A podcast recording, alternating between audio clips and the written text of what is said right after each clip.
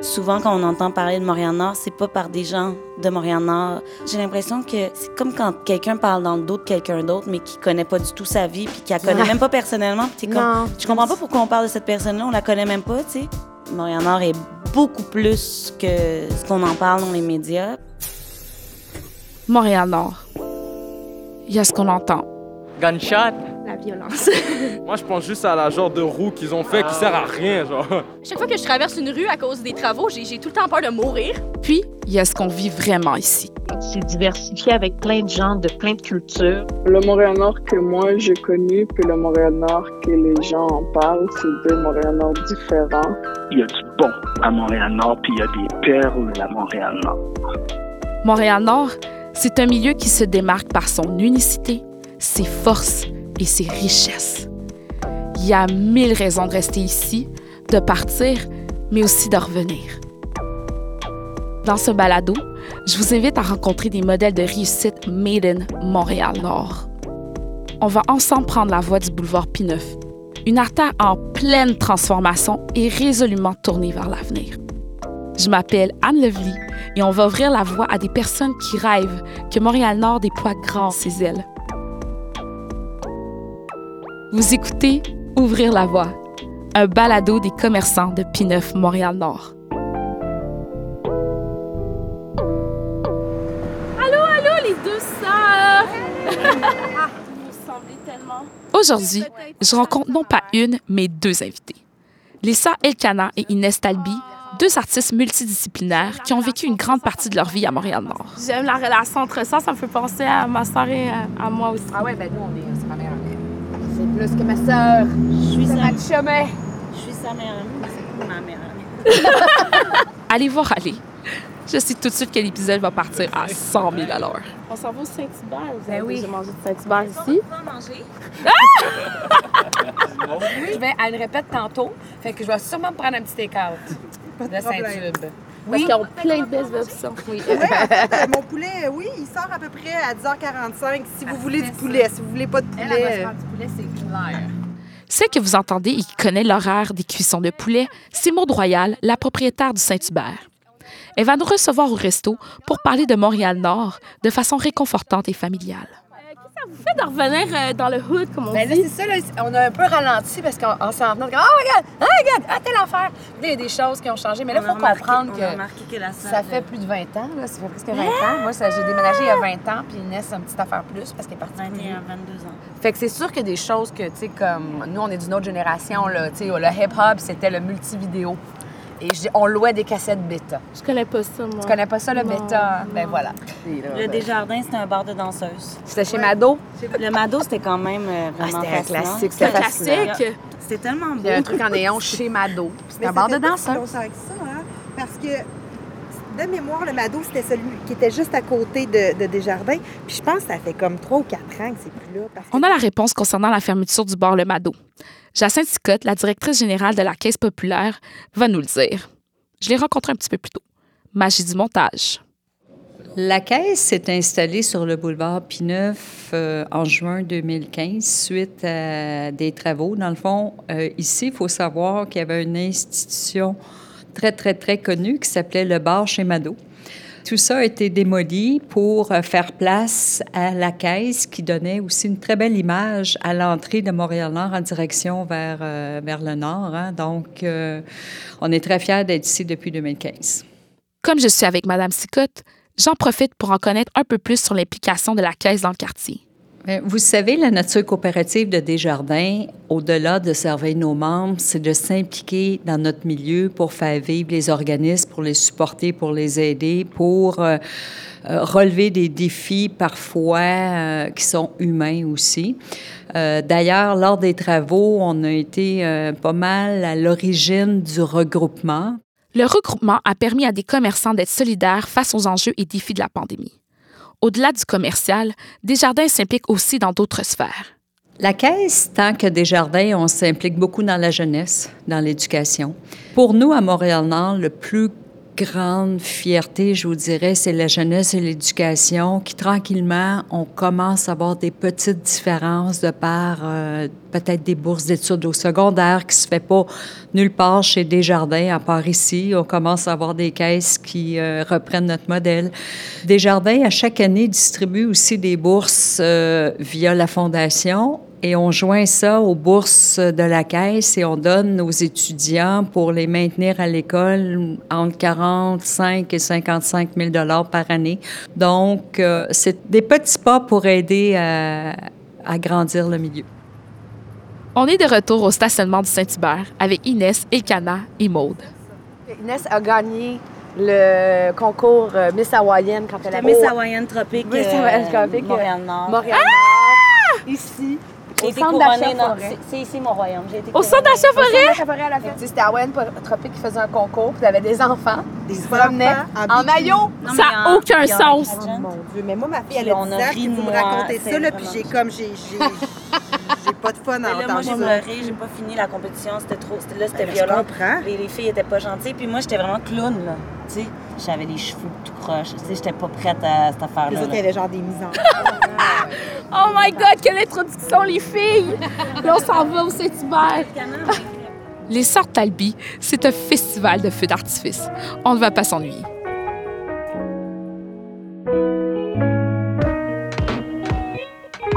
Ouvrir la voie de Montréal-Nord.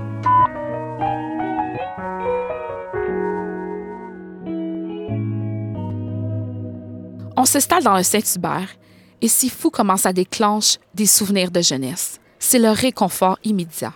On s'installe avec Monde Royal et toutes les quatre, on partage des souvenirs liés au Saint-Hubert. T'sais, Nous autres, on, on est d'origine euh, tunisienne euh, et musulmane euh, de, de culture euh, religieuse, là, dans la mesure où on fêtait pas Noël, Noël. Là, fait que nous, souvent, ce qui arrivait, c'est qu'on commandait du Saint-Hubert en take-out. Le 24 décembre. Le 24 décembre, on allait au multividéo de l'autre bord de la rue, se louer des films. Puis on rentrait à la maison, puis là, c'était, tu sais, euh, cuisse et, et cinéma, là, à pizza aussi des fois. Fait que c'était vraiment, là, donc pour nous, c'est très familial. Ça a une résonance très, très proche de la famille. Le réconfort, le, la célébration, euh, oui, c'est ça. Ça fait partie de la culture euh, dans laquelle on a grandi. On, on était beaucoup en T4, en fait, aussi, là, euh, pour le Saint-Hubert. Puis c'était souvent, justement, la journée euh, plus relax. tu là, on va être chill, puis on va regarder la télé un peu tard. Puis, tu sais, ça, ça nommait le l'esprit de la soirée qui s'en venait, tu sais. C'était moins dans le stress, les devoirs, euh, tu sais. Ça a une référence euh, assez réconfortante, je pense, pour euh, tout le monde en général, parce que c'est il y a quelque chose de très facile avec le Saint-Hubert. Tout le monde a quelque chose qu'ils vont aimer dans le menu, ou tu sais, il y a comme un... On arrivait en plus avec P9, puis tu sais, maman revenait du travail, puis c'était- c'était facile de faire « Ah, peut-être pas envie de faire à manger aujourd'hui. Mais c'est- en face, en face du Blockbuster puis du euh, Oui, super, euh, super club Vidéotron, ça a changé de nom, l'international en tout cas. C'était une chorégraphie là, bien bien ancrée de la fin de semaine. euh. Oui, vraiment. C'était comme, OK, une petite course, achète la bouffe, va pogner un film, rentre, bonjour les filles. Puis la soirée était réglée, donc euh, c'est des beaux souvenirs. Pour Maude, le Saint-Hubert, c'est surtout une histoire de famille. Elle est propriétaire de la succursale sur P9 depuis 11 ans déjà, mais sa relation avec le Saint-Hubert remonte à bien avant. Mais moi, je suis une- un bébé Saint-Hubert dans le sens où j'ai commencé, c'était ma première job à 17 ans. C'était pas sur P9, c'était sur la rue Saint-Hubert, mais moi, c'est, c'est- j'ai travaillé chez Saint-Hubert, moi, dans la vie. J'ai recruté mon mari quand il travaillait pour McDo en 2000, non, je pense en 99. On a eu l'opportunité en 2007 d'acheter un premier Saint-Hubert sur la rue euh, Sherbrooke, puis euh, ici 2009. Fait que là vous avez combien de euh, On a trois Saint-Hubert puis quatre enfants. trois- Wow. Votre possession. Je dirais plus c'est ma famille, dans le sens où euh, c'est moi, mon mari, on est propriétaire de trois Saint-Hubert, puis oui, on a quatre enfants. Puis euh, l'année dernière, on a acheté celui, ben l'année dernière, cette année, en fait, on a acheté celui sur la rue Saint-Hubert. Mais moi, j'ai commencé là. Tu sais, c'était beaucoup, euh, c'était très émouvant pour moi, là, dans le sens où moi, là j'avais commencé, commencé. ouais, en 95, je pense. resté vintage dans, sa déco? Pas en tout. Ah. Parce que... un que ça marcherait, là. Hey, là, les petits... C'est parce que c'est euh, lui, lui là, c'est le premier, si le premier redevenait à la déco qu'il y avait avant, là, je te le dis, là, t'as une file de monde. Mais je suis très, très d'accord avec toi. Moi, je vais leur faire des recommandations. Tu sais, les gens, ils veulent ça, là.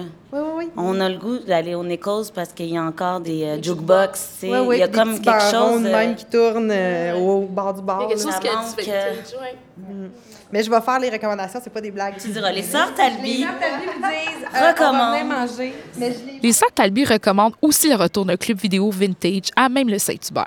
Tu sais, là, on pourrait aller chercher un film Saint-Hubert. Tu sais, tout ça. Fais ça ici. Ouvre, ouvre ça Ouais, dans ton Saint-Hubert. Club vidéo. Ah, j'avoue que ce serait une bonne idée. Je pense qu'on tient de quoi, gang? Ouais. En attendant, place à la clientèle actuelle. On a de tout. Euh, c'est sûr qu'on a toujours dans l'idée avec Saint-Hubert, euh, famille, euh, personnes âgées, tout ça. Mais ici, on est super multiculturel. Il y a des familles de, de toute origine. De, tu sais, je pense que si on pouvait parler euh, créole, espagnol, Arabe. arabe, on serait vraiment, ça serait vraiment utile. Saint-Hubert, il faut s'enlever dans l'idée à Montréal-Nord que Saint-Hubert, c'est les personnes âgées qui viennent manger des patates pilées avec un pâteau au poulet mou. Ou En un même chicken. temps, quoi de mieux que des patates Oui, pilées? je sais, ça réconforte avec un hot chicken, avec du C'est pain pour ah, chicken. Non, mais moi, je suis très... Je suis une personne âgée, en fait. on va juste... On va clarifier ça. Les gens parce que c'est toi la plus vieille.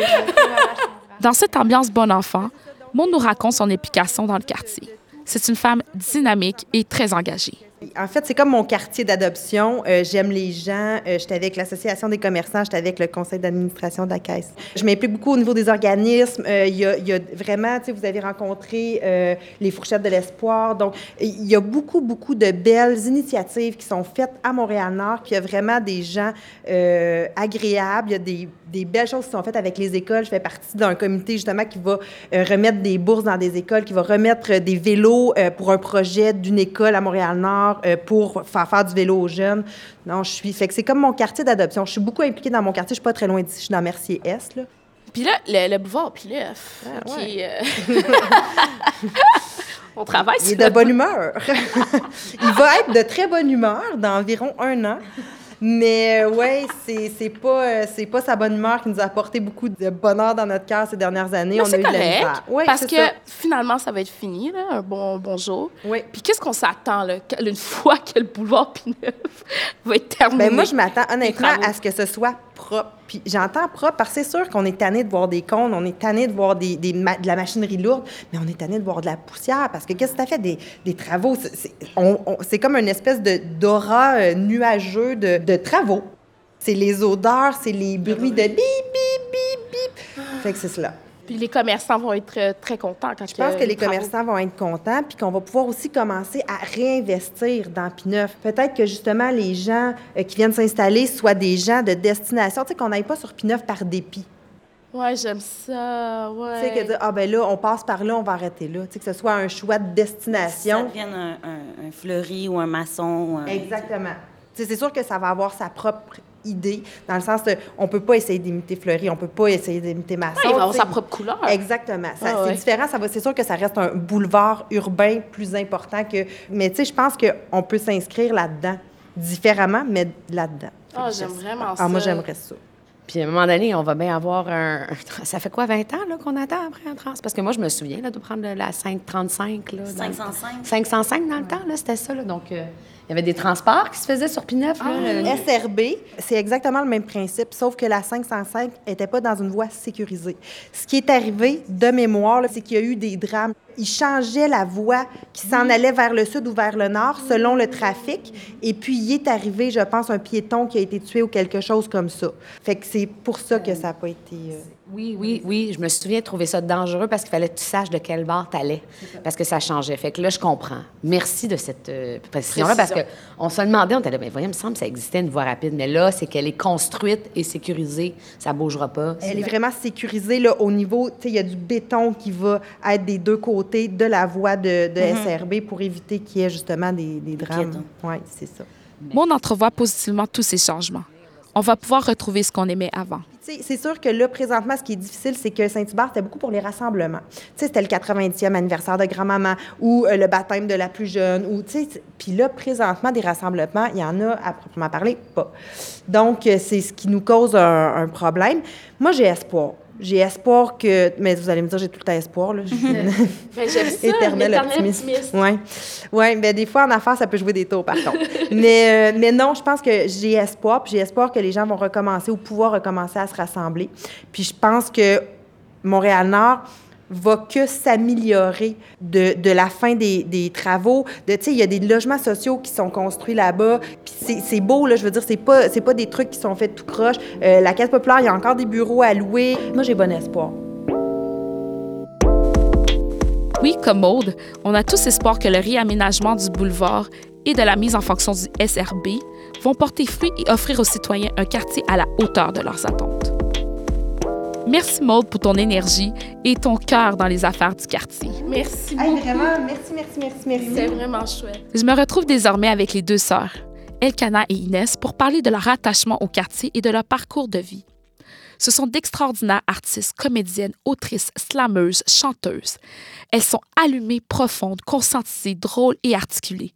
C'est un réel bonheur d'être avec elles. Vous êtes des meilleures amies dans la vie, comme dans la famille. J'aimerais vraiment que vous, que vous me racontiez votre enfance. Ça ressemblait à quoi dans la famille tunisienne?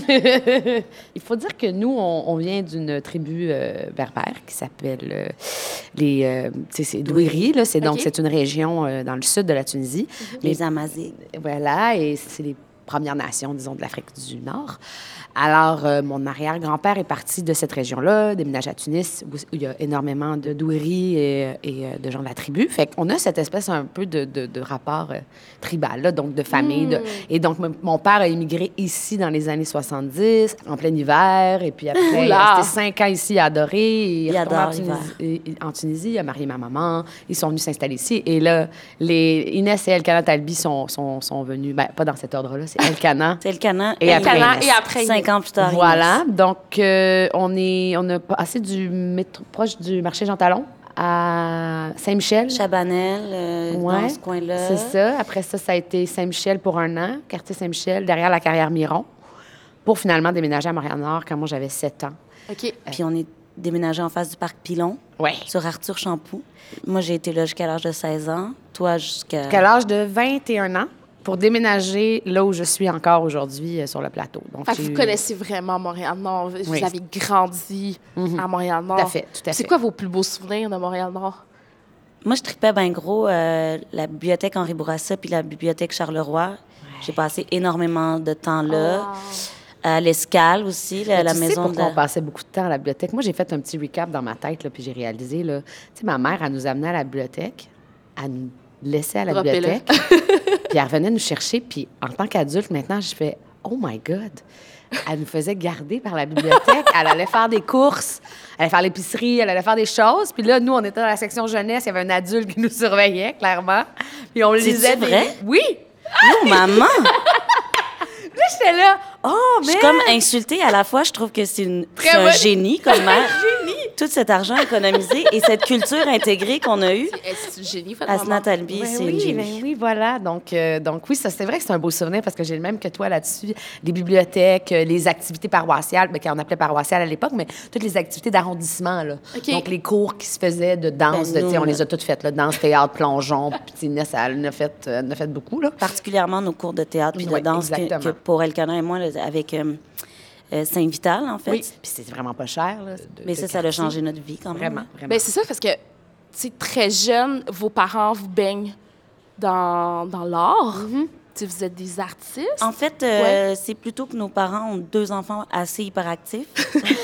euh, Je peux le voir Et ma mère est comme, euh, je vais pas vous laisser traîner dans la rue tout seul. Euh, c'était impossible. Elle avait très peur de Elle avait tout. très peur de tout. De tout, Fait tout. qu'elle elle nous, euh, elle- nous occupait. Donc, à chaque fois qu'on faisait euh, Ah, euh, le cours de poterie me parle, ben Go, go. OK, on t'inscrit. Puis en général, euh, tu sais, on vient d'une famille euh, pas très riche, donc euh, ils trouvaient tout le temps un moyen de nous offrir ce qu'on avait envie. Ouais, ouais. Euh, fait que, c'était dans le cadre souvent de trucs paroissiales ou de la ville ou tout ça. C'était bon là-dedans de voir, de déplucher là, les, les- les documentations que on- des fois on fait, il n'y a rien, il n'y a rien qui se passe. Puis ma vrai. mère était comme, non, non, il y a plein de choses. Y plein de. Ça coûte 30 pièces pour une... C'était 30... ben, on parle des années 90, mais quand même, là, c'était quand même 30 dollars pour, L'année. Pour pour, tu sais, c'est énorme. Là, on avait des cours à chaque semaine. là. donc, tu sais, puis des fois, quand tu t'inscrivais à plusieurs, tu avais un rabais. Qu'elle était la Wow. première à s'inscrire. À l'époque, au Parc Pilon, il y avait euh, le tennis. Oui. Donc, elle nous inscrivait au tennis. On a joué au tennis très jeune. On aurait pu être les sœurs William. Bon, c'est les c'est c'est ça. c'est- Les à la raquette, là, tu sais. Ouais. Boum, boum, boum. Mais on était, on avait plus de talent à s'exprimer intensément, visiblement. Ouais, voilà, voilà. Puis, euh, Mais fait qu'on on a, on a fait du tennis, on a fait. Moi, je euh, faisais du plongeon. C'était Ouais. fascinant. là. Le- J'ai fait les Jeux du Canada. Là. Ils nous ont envoyés euh, à Terre-Neuve. Je faisais des, des- des compétitions à travers le Canada. Puis c'était Montréal-Nord qui, Payait. qui payait la plus- moitié. plus euh. Ben oui, vraiment. ouais, qui vraiment. payait- tu sais, fait qu'on avait beaucoup de, Les camps de jour, là? Ouais, tout était offert. Ou, et, tu sais, donc, mes parents, ils se sont vraiment investis là-dedans. Puis, le cours de théâtre, bien évidemment. Et on a suivi comme la même femme qui était José Blain, euh, qui était notre euh, mentor, je dirais. là. ouais, ouais. Puis, on l'a suivi dans tous les cours de danse puis de théâtre qui, qui se passaient à Montréal-Nord. Puis, Elkana, euh, tout de suite après, est allée étudier euh, en théâtre à, à Concordia. Puis, ça, ça, ça a marqué notre vie. C'est notre métier, tu sais. C'est votre métier Ouais, aujourd'hui. ça a commencé imaginez. ici.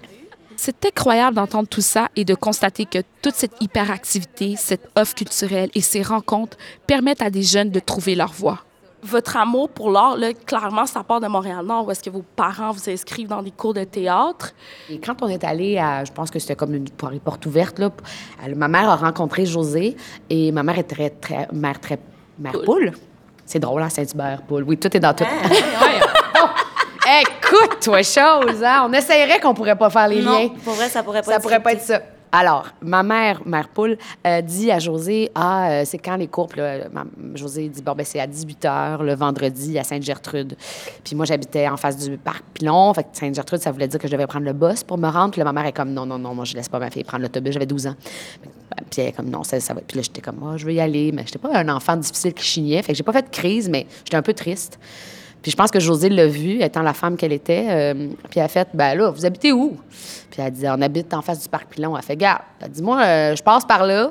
Mais elle dit, mes cours commencent à 4 heures. Son cours à elle n'est pas avant 6 heures. Fait que je la ramasse, puis elle va être avec moi, puis vous, vous viendrez la chercher après votre travail. Fait que là, José venait me chercher devant le parc à 4 heures. J'arrivais à Sainte-Gertrude avec elle. Pendant qu'elle faisait les autres cours, je regardais où je faisais mes devoirs. Je faisais mon cours à 6 heures. Puis ma mère venait me chercher après. Puis que c'est grâce, ça, ça a changé ma vie. Ça a changé. Je ne serais pas la personne que je suis Sans aujourd'hui. elle. non. Ouais. Puis là, Inès Wow. était jalouse de- du fait que J'étais j'avais un pas livre jalouse. direct avec la prof. Et comme, moi aussi, je veux faire du Non, non, théâtre. j'étais pas jalouse. C'est Je comme tu fais plein théâtre, d'affaires, là. J'admirais ma partout dans les murs. puis- Laisse-moi trouver le T'admirais ta théâtre. grande sœur. Elle a tellement de mauvaise foi, là. C'est juste parce que ma carrière fonctionne tellement plus que la sienne, puis on sent ici une petite acidité. Non, non, mais euh, évidemment, moi, c'est l'époque que tu veux toujours être avec ta grande sœur. Ben oui. Que Moi, à l'époque, je, je jouais de la ringuette avant de faire ça. J'ai fait de la plus, hey, ringuette. vous êtes vraiment très intégrés Mais non, mais dans c'est la ça, culture là, Ben, c'est comme, je te comme Inès, elle disait, là, ma mère, tu sais, je suis rentrée dans un aréna, puis j'ai fait, ah, c'est le fun, elle a fait, tu veux faire ça? OK. puis là, elle est arrivée au cours, puis le monsieur a fait, il faut des patins, il faut, elle Oh. j'en ai pas. Fait, on va vous arranger ça, madame. Ils ont trouvé des patins usagés. Tu sais, c'était comme, moi, je paye pas une scène, arrangez-vous. Vous voulez Ouais, mon enfant, mais- trouvez un moyen. En fait, c'est ma mère que vous auriez dû inviter à cette balado. c'est quand même... euh, Ma mère devrait avoir une balado, faire comment faire en sorte que ton enfant il paye rien? Et qui fait toutes les activités. Avec l'accent. Madame Asna Talbi vous reçoit. Alors moi, quand j'étais arrivée ici, non, elle a même pas cet accent-là. elle a zéro cet Non, elle a un accent comme ça. Elle a un petit accent français. Oui, elle maman. est un peu comme franchouillarde. ça, comme ça. Les- non, c'est pas ça. Mais elle est gentille, gentille, gentille. Quel personnage que cette maman rusée. Elle mérite un trophée. Par contre, on était obligé de finir tout ce qu'on commençait. Fait qu'admettons que je me tannais du cours que je venais d'être inscrite, fallait que je finisse la session. Fait qu'il y a quand même un rapport à la rigueur qui, nous ont, qui nous ont installés. inculquez. Ouais, ouais, ouais. Écoute, Mais je pense que c'est ça aussi, de faire une activité puis de se découvrir aussi. tu sais. Toutes ces activités-là nous permettaient de, de se découvrir. On ne le sait pas quand on est jeune, qu'est-ce qu'on veut. Fait que, de faire, je vais faire de la ringuette. Puis, OK, vas-y, t'aimes ça? On continue. Ah non, ça, ça m'intéresse. C'est correct. Finis ça, va là. Tout a commencé à Montréal-Nord. Ben oui, ben oui, c'est Tout a sûr, commencé c'est sûr. D'être pour Inès de 2 à 16, pour moi de 7 à 21, c'est c'est notre forma- c'est notre vie, tu sais, c'est à vrai dire c'est c'est ce qui nous a construit. Puis après on est parti ailleurs, mais c'est ce qui nous a vraiment construit. J'aime qu'Elkana nous dise qu'un quartier nous construit. Ça nous forme, mais à un moment donné, on sent l'appel de l'ailleurs. Elkana, elle a vraiment plus vécu Montréal-Nord que moi, dans le sens qu'elle est restée plus longtemps. Moi, je suis partie... À 16 ans, je suis partie... J'ai étudié à l'école de cirque. Tu prenais déjà beaucoup les transports pour sortir de Montréal-Nord pour l'école. Puis à la partir gym, de 12 puis- ans, j'étais fascinée par le plateau Mont-Royal puis les tam-tams du Mont-Royal. Je me suis excentrée beaucoup plus. Elkana est partie euh, à 21 ans. Là, elle Oui, puis c'est que, j'ai- c'est que je suis restée chez... Exactement, j'étais allée au cégep Pontic. Puis j'ai commencé à m'éloigner quand j'ai fait euh, un an à l'UQAM, mais sinon, je travaillais, j'enseignais, je- j'ai enseigné avec José, j'ai donné des cours de théâtre. Ah ouais, avec elle. donné Fait des cours de théâtre avec. José, wow. Donc, puis j'ai travaillé, quand je travaillais, je travaillais ici. Euh, j'étudiais ici, fait que c'est sûr que moi, j'ai comme une vie adulte beaucoup plus grande ici avant de de rentrer à Concordia où là, l'école était tellement loin que là, j'ai dit à mes parents, je pense qu'il faut que je déménage parce que là, j'allais à Loyola, qui était comme Ouais, après le métro Snowden. Puis, Ouais, ouais, fait que là, tu sais, je finissais ouais. des fois à 10 heures le soir, puis je devais prendre les transports pour arriver à Montréal-Nord, à chez nous. Je rentrais, était minuit, puis je devais repartir parce que j'avais de l'école à, à 9 h ou 8 h. Fait que ça, quand on parle de qu'est-ce qui est compliqué avec Montréal-Nord, c'est c'est sûr qu'on est loin. Elkana et Inès terminent leurs études. Comment commence-t-on une carrière dans les arts? Comment ça a commencé? Mon Dieu, ça a pris du temps. Mais euh, on était. euh, Inès est partie euh, en Suisse pendant euh, deux, ans, travailler là-bas, commencer à gratter de la guitare puis à composer. Fait que je pense qu'on peut dire que c'est là que. Et quand elle est revenue, euh, moi, j'habitais où est-ce que j'habite encore, donc euh, sur le plateau. Puis Inès euh, est venue vivre avec moi, mais je vivais avec ma cousine déjà. Et on a parti d'une compagnie de théâtre qui s'appelle Les Berbères Mémères. Et on a commencé, ma cousine sortait de l'UQAM en théâtre, moi de Concordia. Inès, artistes, euh, wow. voilà, Inès était, euh, elle avait fait Leila- Sainte-Thérèse. Leila Thibault-Luchem, qui est notre cousine, euh, on, on a grandi ensemble. Elle, a, elle a passé plein de temps aussi euh, à Montréal-Nord. Elle, elle dormait euh, souvent à la maison. Fait que nos premiers shows ont commencé dans notre sous-sol euh, sur Arthur Champoux. Oui, oui, les parents étaient obligés de nous écouter. Le pauvre parent, là, ça ne devait pas être si bon. Mais bon, on se donnait puis on jouait longtemps. Mais, mais tout ça fait en sorte qu'on est parti de cette compagnie-là puis on a commencé à créer nos propres projets. Puis évidemment, euh, tu quand tu sors de l'école, ça- c'est une affaire de 5, 6, 7 ans, 8 ans même avant de... Si tu n'as pas tout de suite un gros contrat puis que tu de pars en- vivre de ton art. Exactement. Fait que tu travailles dans les bars, dans les restos, tu as d'autres Non, jobs. non, mais là, on tu on a tu fait... On a, croûtes, puis, c'est euh, ça, on a mangé nos croûtes, mais c'est une affaire de, tu sais, si tu dis, moi, ça, ça fait 15 ans, là, depuis que, je suis, que- un peu plus de 15 ans que j'ai fini l'école, là. Fait que, tu sais, c'est, oui, c'est ce que je fais maintenant à temps plein, mais ça a été un long processus. Puis petit à petit, bon, ben, Inès, sa carrière musicale a pris un, un, un envol. Euh, Leila, sa carrière d'actrice. Après ça, ben, moi, l'écriture poétique m'a, permis de, de commencer à gagner ma vie là-dedans. Puis, ben, là, euh, tout ce nos, nos multiples talents, puis tout ce qu'on qu'on touchait déjà jeune, fait que maintenant que c'est un avantage. Maintenant, elle gagne sa vie avec le fait de pouvoir tout faire ça. Même Mm. chose pour moi. Donc là, on- comme Inès et moi, on n'a pas fait. on n'a pas fait comme un conservatoire pendant quatre ans pour se dire je veux être comédienne, c'est juste ça, j'oublie tout le reste. On a à dans tout. toutes les affaires, puis on n'a jamais voulu faire de compromis, de se dire euh, c'est juste une chose que je veux faire. Fait que là, mais c'est juste que ce chemin-là, quand tu prends ce chemin-là, c'est plus long. Parce que tu te retrouves à, à tout le temps être un peu. Ben, peut-être moins maintenant. Là. Je Moins pense que maintenant, maintenant, c'est peut-être. vraiment valorisé. euh, Il y a 10 dix ans, ans. 15 Ouais. ans, euh, on nous trouvait souvent euh, éparpillés. Oui. Mais là, choisis, qu'est-ce que tu fais? Tu fais tout ça. Puis on, on a été entêtés. Puis pour moi, le- tu sais, on me demande euh, qu'est-ce que tu aimes le plus faire entre la musique puis la mise en scène ou l'écriture? Puis je fais, ben, je sais pas, tu sais. J'aime tout ça. Si je- c'était mes enfants, je- j'en préfère pas un. Tu sais, j'ai vraiment l'impression que c'est mes enfants. Ouais. Que je les aime, j'ai besoin de, de les avoir. Quand j'en fais un longtemps, je m'ennuie vraiment de l'autre. Puis Ouais. quand je me retrouve dans des projets où je peux toutes les intégrer, c'est là Tant où je mieux. suis La plus heureuse. la plus Heureuse, ben sais. Les sœurs Talby, leur cousine Léla, la maman, le papa. La famille est tellement importante, c'est évident. on a rencontré cette même intensité, loyauté dans le dans l'art, dans les communautés artistiques. Fait que je pense que déjà là, c'était un lieu commun qui faisait que je- je- on avait un sentiment d'appartenance. Je pense que nous, on arrive dans un lieu puis on fait. Moi, j'ai besoin d'avoir un sentiment de famille. Fait que je vais rencontrer, je vais aller vers les gens qui vont me permettre de reproduire ce sentiment-là de famille. Donc, c'est vrai qu'on s'entoure de gens avec qui on, on a un lien qui, qui, est profond, qui Ouais. va, tu sais. Tu sais, souvent, j'ai l'impression que ce que ta famille t'apporte, c'est comme, euh, tu sais, c'est ta couleur, là, tu sais. Fait que Fait que tu arrives dans le monde avec cette couleur-là, puis ça mélange aux autres, puis des fois, ben tu vas mettre peut-être un peu trop d'une autre affaire, puis tu fais, ouais, non, là, ça, ça m'éloigne de ce que j'ai envie de faire, puis là, tu vas rajouter. Fait que notre famille, elle nous apporte cette, cette base-là, tu sais, ce qu'on ce ce qu'on est à la base, puis après ça, c'est à nous d'aller ajuster. Je pense qu'il y a cette affaire-là qu'on qu'on porte en nous, cette couleur-là qui, qui vient de la famille. Je suis contente d'avoir devant moi deux femmes vibrantes et inspirantes. Elles ont vraiment réussi à faire leur chemin petit à petit. Selon vous, les filles, euh, quelle est la définition du succès? C'est tellement étrange parce que souvent, euh, on, va, on va y réfléchir en, en termes de biens matériels ou de, de comptes de banque. Là. Puis, euh, moi, je trouve que c'est vain, là, parce que justement, on a été élevé euh, d'une manière tellement dissociée à ça, parce que moi, j'ai compris que j'avais une famille pas riche quand je suis sortie, en fait, plus loin, puis que là, j'ai rencontré d'autres mondes, puis j'ai fait Ah, OK, vous avez un chalet, quatre voitures.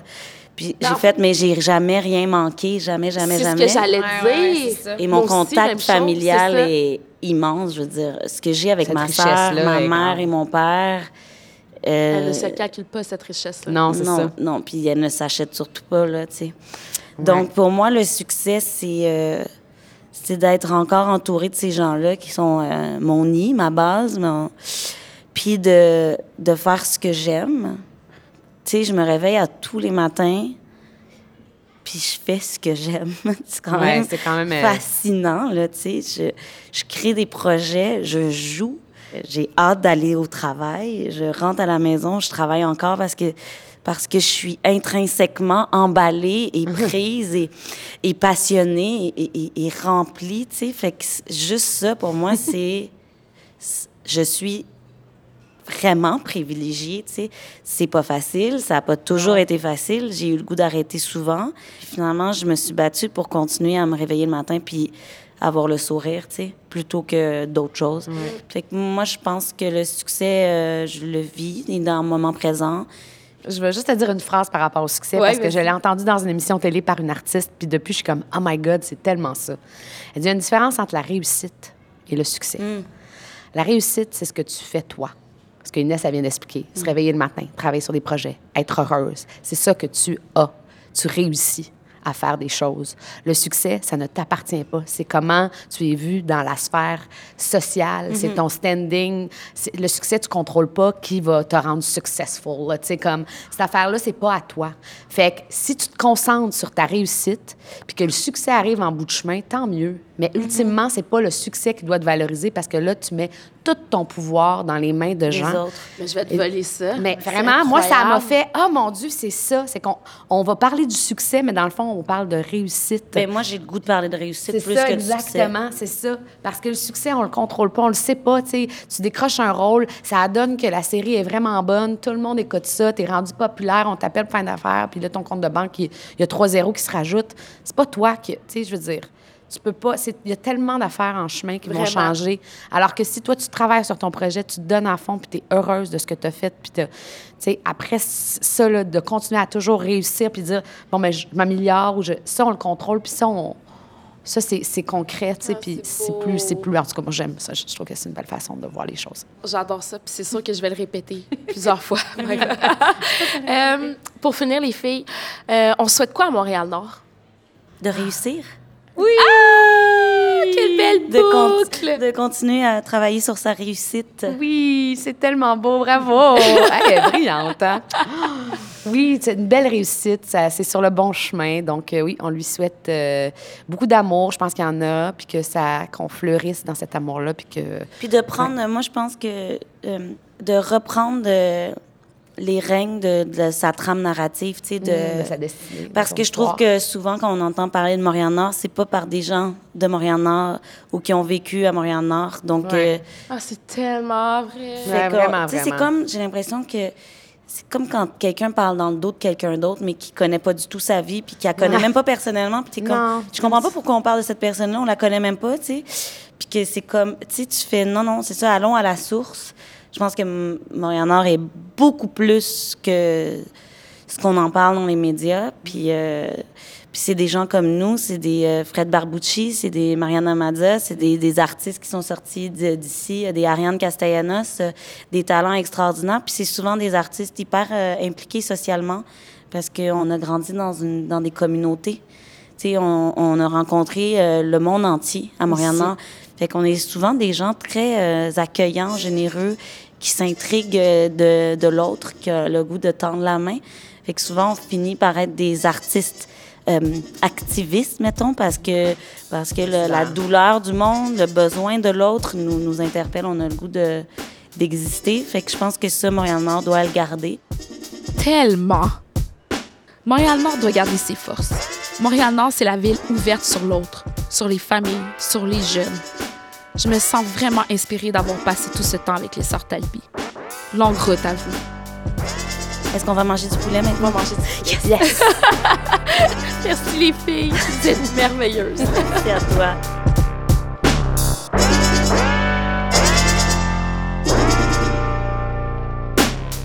C'était Ouvrir la voie, un balado des commerçants de P9 Montréal-Nord. Avec comme invité les sœurs Inès et Elkana Talbi, ainsi que Maud Royal du restaurant Saint-Hubert. Réalisation Magnéto. Animation Anne Lovely Étienne. Prise de son, conception sonore et mixage Antonin Viss. Texte et montage Paul Tom. Ce projet est rendu possible grâce au soutien financier de la Ville de Montréal.